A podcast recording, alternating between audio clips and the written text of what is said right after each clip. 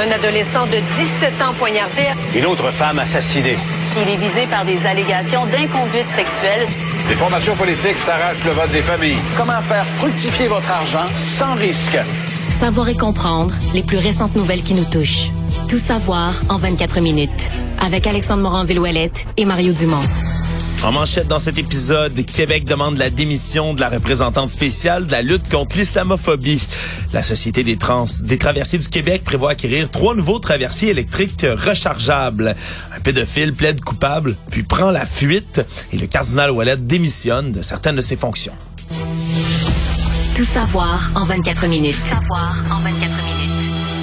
Bienvenue à Tout savoir en 24 minutes. Bonjour Mario. Bonjour. Alors ce matin, euh, c'est cette euh, après avoir demandé des excuses tout d'abord du côté du euh, gouvernement de la CAC à cette nouvelle représentante spéciale de la lutte contre l'islamophobie au Canada, Amira El Gawabi. On avait demandé des excuses, des explications durant la fin de semaine et non satisfait parce qu'il semblait plutôt être des explications par rapport à ce qu'elle Ouais. avait déjà dit. Très, très mince explication sur une de toutes les choses qu'elle a dites. Ouais. Oui, parce qu'on se souviendra, dans une chronique publiée en 2019, Madame El Gawabi exprimait en disant que les Québécois semblaient influencés par un sentiment anti-musulman. Et là, elle a dit par la suite, pour tenter de corriger le tir, elle ne pense pas que les Québécois sont islamophobes, mais faisait plutôt référence à un sondage. Et trouvant ça bien mince, le ministre des Relations canadiennes, Jean-François Roberge, a décidé de demander sa démission, sinon que Justin Trudeau, lui, la démette de ses fonctions, ce que M. Trudeau a confirmé qu'il ne ferait pas, d'ailleurs, plus tard aujourd'hui. Et donc, là, on s'est joint un peu partout, là, du côté du Bloc québécois, du côté du Parti conservateur du Canada, donc aux communes. On appuie également ce genre de démarche-là en dénonçant la nomination qui a été faite. Du côté de Québec, là, ici, à l'Assemblée nationale, ben, on s'est ralliés, mais pas tous. Parti libéral du Québec qui a commencé, là, de Qui a les hésité, mots. ouais. Ouais, qui a hésité, qui a, qui a tiré des deux côtés aujourd'hui. Jennifer Macaron qui a envoyé un message plus tôt dans lequel elle fustigeait la CAQ pour cette demande qu'elle faisait. Et appuyait Mme El, El, euh, El Gawabi. Mais là, ce tweet n'existe plus. Il a été effacé. Tweet qui a été effacé, euh, le chef euh, Monsieur Moreau qui a dû sortir, euh, pas Monsieur Mais Tanguay. c'est Marc Tanguay plutôt, qui a dû sortir là et aller euh, donner des explications lui aussi de ce côté-là. Et là, lui aussi demande des excuses et des explications, Mme El Gawabi. Ouais, puis là ben c'est une saga évidemment là, qui, qui, qui préoccupe beaucoup, qui prend beaucoup d'espace aujourd'hui dans, dans, dans les milieux médiatiques. Qu'est-ce que tu penses Mario là, de toute cette gestion-là? Est-ce que c'est fini le dossier va mourir de sa belle mort cette semaine, puis Madame El Gawabi s'excusera jamais? Ben, ben, je pense que ça va finir comme ça, oui. Mais on comprend. euh, Tu la, la gros, il y a deux affaires là-dedans qu'on retient. On retient d'abord que elle fera jamais son travail, dans le sens que lutter contre l'islamophobie, ça veut dire euh, bâtir des ponts entre les communautés. Des... Puis, à partir du moment où elle, elle est déjà braquée contre les Québécois francophones. Elle est braquée, semble-t-il, contre les policiers. Braquée contre la communauté juive. Je veux dire, elle est dans une position. Donc, tout ce qu'elle va pouvoir faire, puis tout ce que Justin Trudeau essaye de faire, c'est bon. Avec l'opposition de Pierre Poilievre, avec l'opposition du Bloc, Justin Trudeau va dire, regardez, au Canada, il y a juste moi qui est du côté des musulmans. Il va essayer de lui de sécuriser son vote dans les communautés musulmanes. Moi, excusez-moi d'être cynique, mais c'est juste ça que je vois. Justin Trudeau qui vient bétonner son vote dans la communauté musulmane en disant, ah, regardez, à la fin, il y a rien que moi qui est de votre bord. Et euh, donc, c'est de la politique, politique, parce que elle, Qu'est-ce qu'elle va pouvoir faire? Elle va faire des rencontres avec les musulmans eux-mêmes, mais avec les autres communautés, à mon avis, elle va être dans une bien mauvaise position. Puis là, on, là, on parle de ce qui déplaît au Québec, mais au Canada anglais, elle a aussi dit que, tu sais, le Canada anglais est très attaché à la fête du 1er juillet. Mais elle Oui. ne veut plus fêter ça. Parce qu'elle dit, c'est la fête, C'est tout- la fête de la reine. non, non, le 1er juillet, c'est que c'est la fête, c'est euh, est contre la reine aussi, est contre Oui. la monarchie aussi. Non, c'est que c'est la- la- l'aspect judéo-chrétien le 1er juillet, euh, le pays européen, tradition judéo-chrétienne, le Canada, comment il a été fondé, c'est tout, tout ce qu'on veut plus voir du Canada. Là. Hmm. Ouais, ça risque de déplaire à d'autres gens aussi. Si pour l'instant, ça semble surtout être braqué contre les Québécois, donc les gens d'ex- d'expression francophone ici au Canada, ça pourrait se revirer quand même là, puis déplaire là plus Mais particulièrement Justin d'autres Trudeau gens. peut pas reculer, puis c'est Yves-François Blanchet aujourd'hui qui l'a bien expliqué. Parce que je veux dire, comment t'expliques? La nomination, elle est faite, là. Elle est pas à l'étude, elle est faite. Donc, soit Justin Trudeau a rien vérifié avant de ses déclarations, de ce qu'elle avait dit et écrit, dans quel cas ça fait vraiment amateur, puis il peut pas avouer ça sur la place publique. De l'autre côté, s'il a vu tout ça, puis qu'il a décidé de la nommer pareil, c'est comme euh, une gifle aux Québécois. Là. Oui, ni plus donc, ni moins. Surtout... Donc, il va laisser ça comme ça. Il va dire que lui, M. Trudeau, il dit, elle a fourni quelques explications, c'est satisfaisant, puis il va s'en tenir à ça. Oui, puis même dans son parti, Pablo Rodriguez, qui est le ministre du patrimoine canadien, avait demandé à Mme El Gawabi de retirer ses propos. faut croire que ça va rester lettre morte, mais ça a peut-être même dérangé dans ses propres rangs, là, ce qui a été dit. Mais, tu sais, retirer ses propos en même temps, peu importe ce qu'elle retire, nous, là, les Québécois francophones, nous dirons quelque part, on sait ce qu'elle pense de nous, là, pis ça va être dur. À... Puis là, probablement là, que c'est pire. Parce que là, Anne elle, elle a nommé la plus grosse job de sa vie, elle a nommé représentante spéciale par le premier ministre. Moi, c'est un poste officiel. Fait que là, oui, un poste officiel au gouvernement, mais bien payé. Fait qu'elle, elle doit se dire, ben là, regardez, il y a rien qu'au Québec, ça n'a pas été bien accueilli. Juste dans les médias québécois francophones, ça n'a pas été bien accueilli. Fait que renforçant son sentiment, fait qu'elle doit être encore, elle doit être encore pire contre nous aujourd'hui qu'elle l'était. Actualité. Tout savoir en 24 minutes.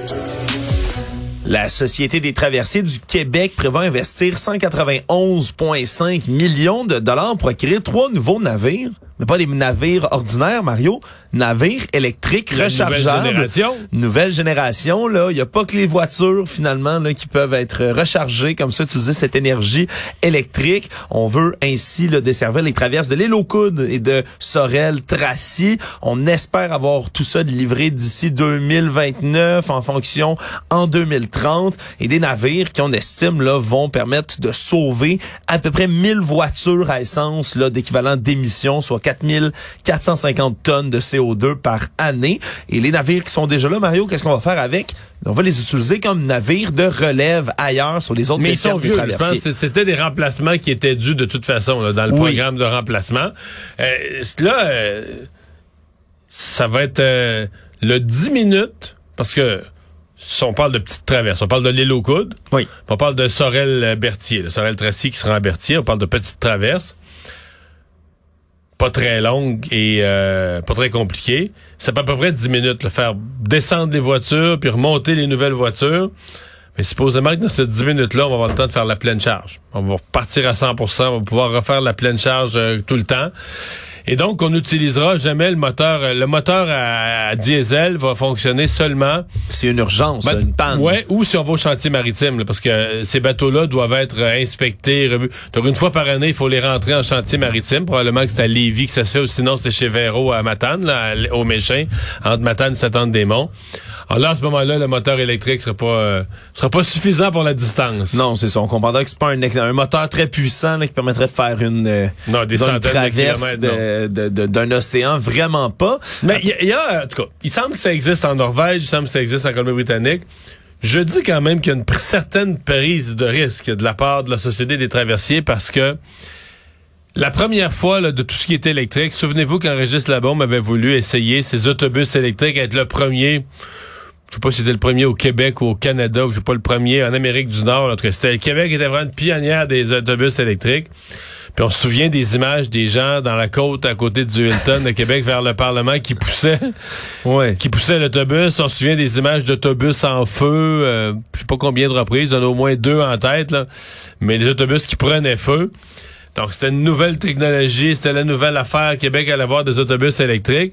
Ça n'a pas été nécessairement payant politiquement pour le maire Labombe. Ouais, puis truc auquel il va falloir faire attention, ben c'est le coût. On parle là, de, de 191,5 millions de dollars, certes, mais on pourrait prendre l'exemple des Ouais. deux traversiers qui ont été changés à Tadoussac, Mario. C'était censé coûter 125 millions. Finalement, c'est 324 millions que ça a Ah, coûté. ouais.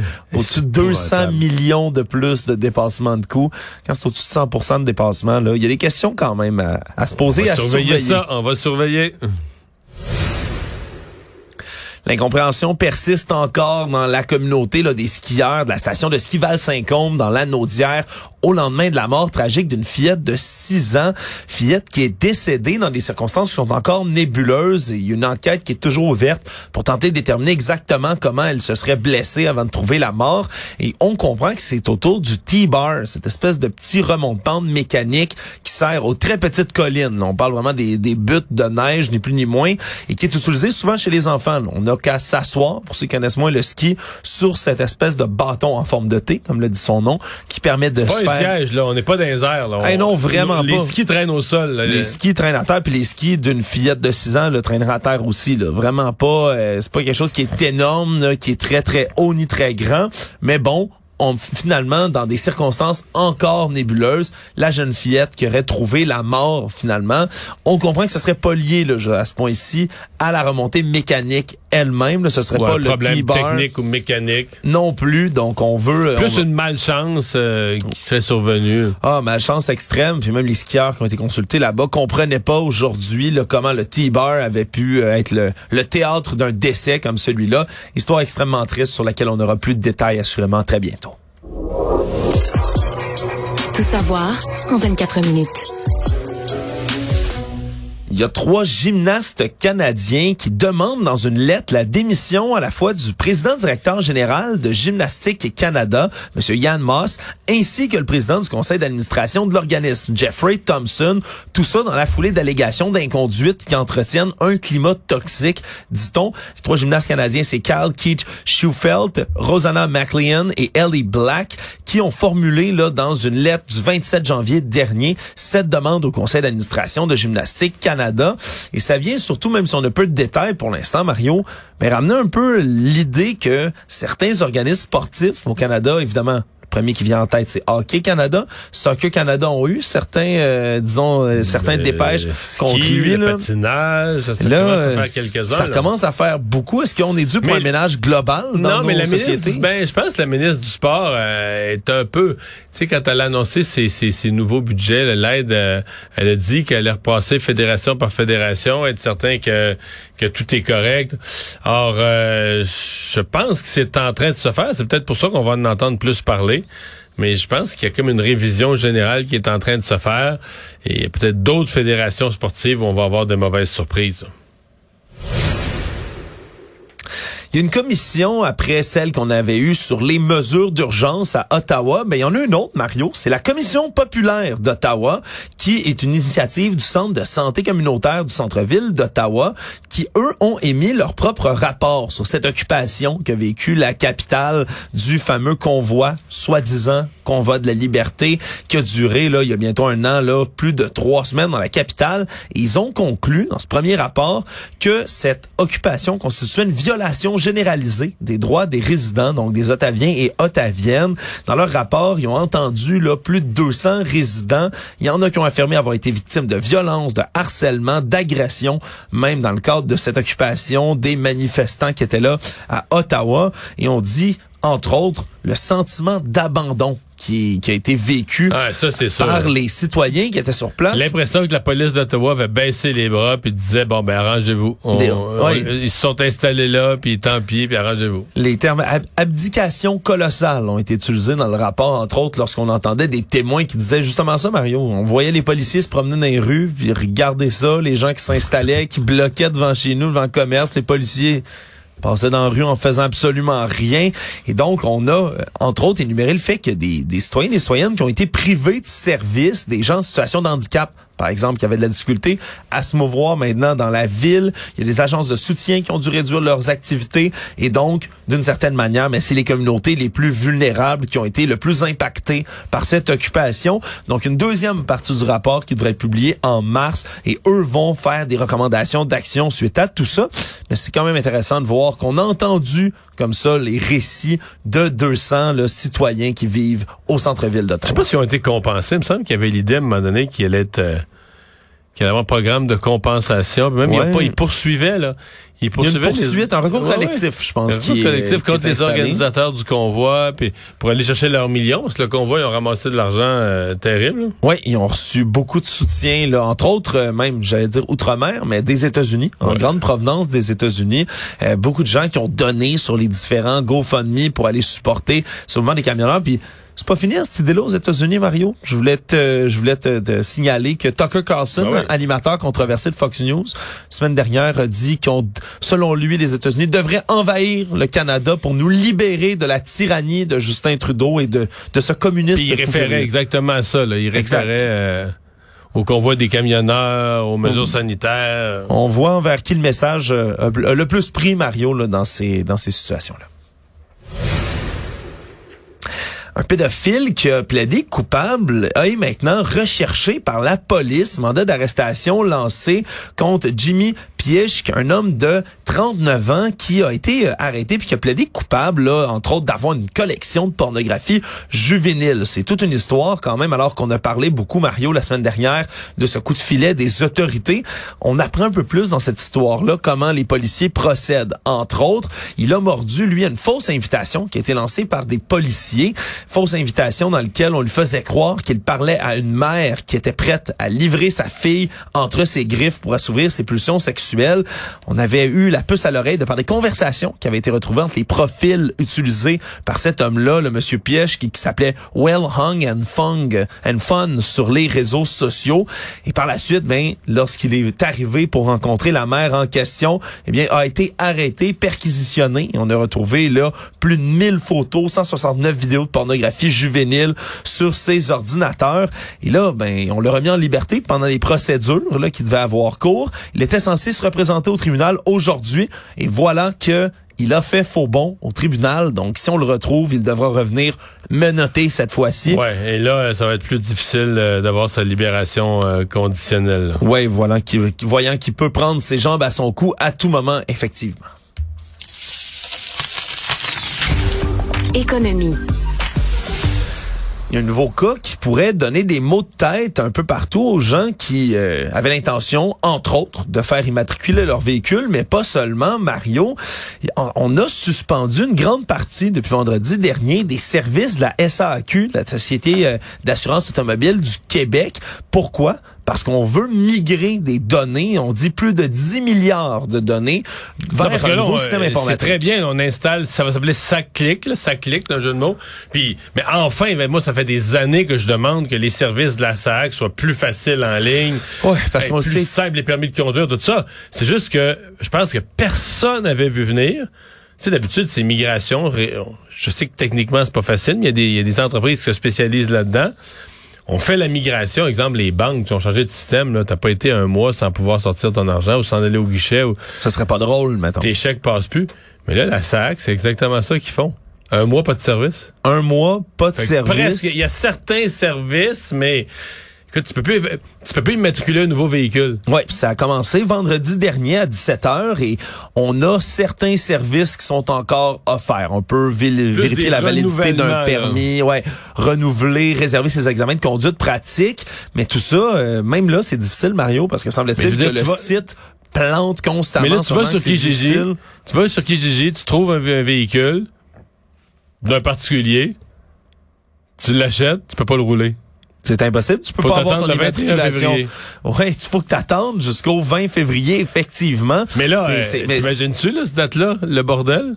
Exact. Un mois d'accumulation de transactions? Est-ce qu'on va voir les nouveaux bureaux de passeport, Mario? Ça va se ramasser euh, dans les bureaux de la SAQ. Question qu'on est en droit de se poser. Puis, comme tu le dis, la, la plateforme SACLIC tant mieux, tant mieux, mais qu'on ait, euh.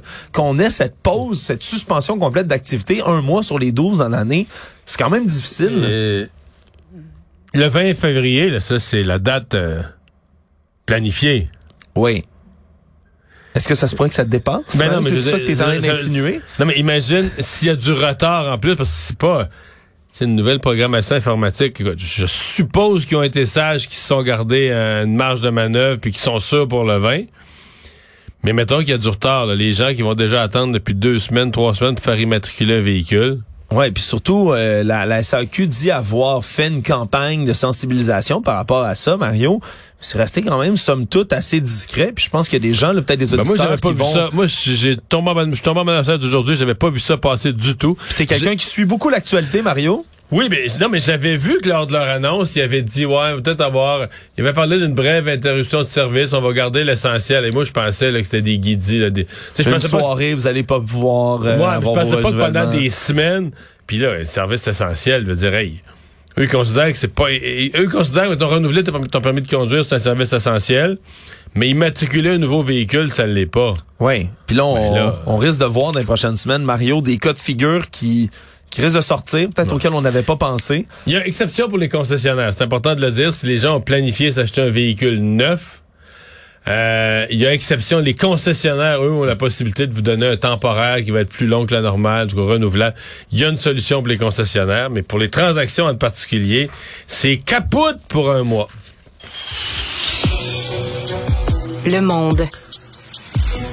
Ce matin, on a appris que le cardinal québécois Marc Wallet ne sera plus préfet de la congrégation pour les évêques, un poste prestigieux qu'il occupait, ni président de la commission pontificale pour l'Amérique latine, une démission qui a été remise alors qu'il est visé par des allégations d'inconduite sexuelle, va rester là en poste jusqu'au 12 avril, rester également au service de l'Église, démissionne pas d'absolument tout ce qu'il fait.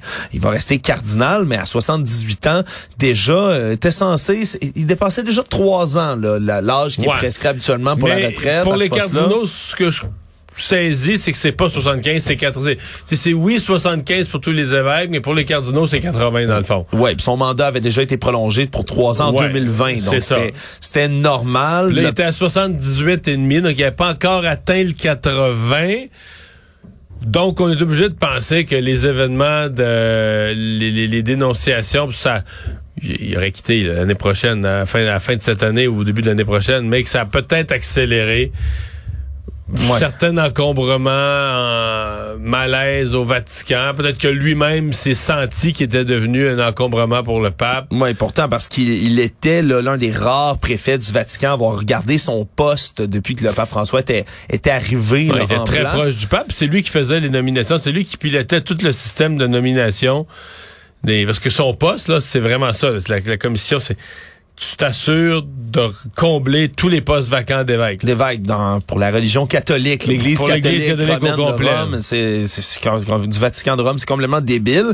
Et là, c'est un très très gros poste. Et là, donc, il sera remplacé par, semble-t-il, l'évêque américain Robert Francis Prévost, qui euh, a été choisi donc pour qui a un nom québécois, mais qui est américain, qui est né à Chicago, qui a rien. Eh, exactement, exactement. Parce que si tu le prononces, il s'appelle Robert Francis Prévost. Oui. Je, je, comprends bien. T'as vu mon réflexe, j'ai dit Robert Francis, Prevost. Prevost. Oui, parce qu'il est né à Chicago, puis maintenant il est au Pérou, c'est l'évêque de, de Lima au Pérou. Voilà, donc on, verra comment tout ça se déclinera. Je rappelle le cardinal Wallet qui était déjà visé là, par une, une, accusation d'agression sexuelle, lui a poursuivi en diffamation la victime alléguée qui est sortie de l'ombre il y a trois semaines, du nom de Pamela Groslot.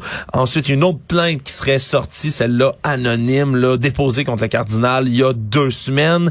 Euh, pas d'enquête qui aurait été lancée, là, une enquête sommaire là, par le Vatican à ce point-ci. Donc, euh, en restant cardinal, tout de même, là, il risque d'être encore sous le feu des projecteurs. Là, Mais lui continue de dire que les deux accusations, que tout ça est complètement faux. Il conteste vivement les allégations et les nie encore à six jours.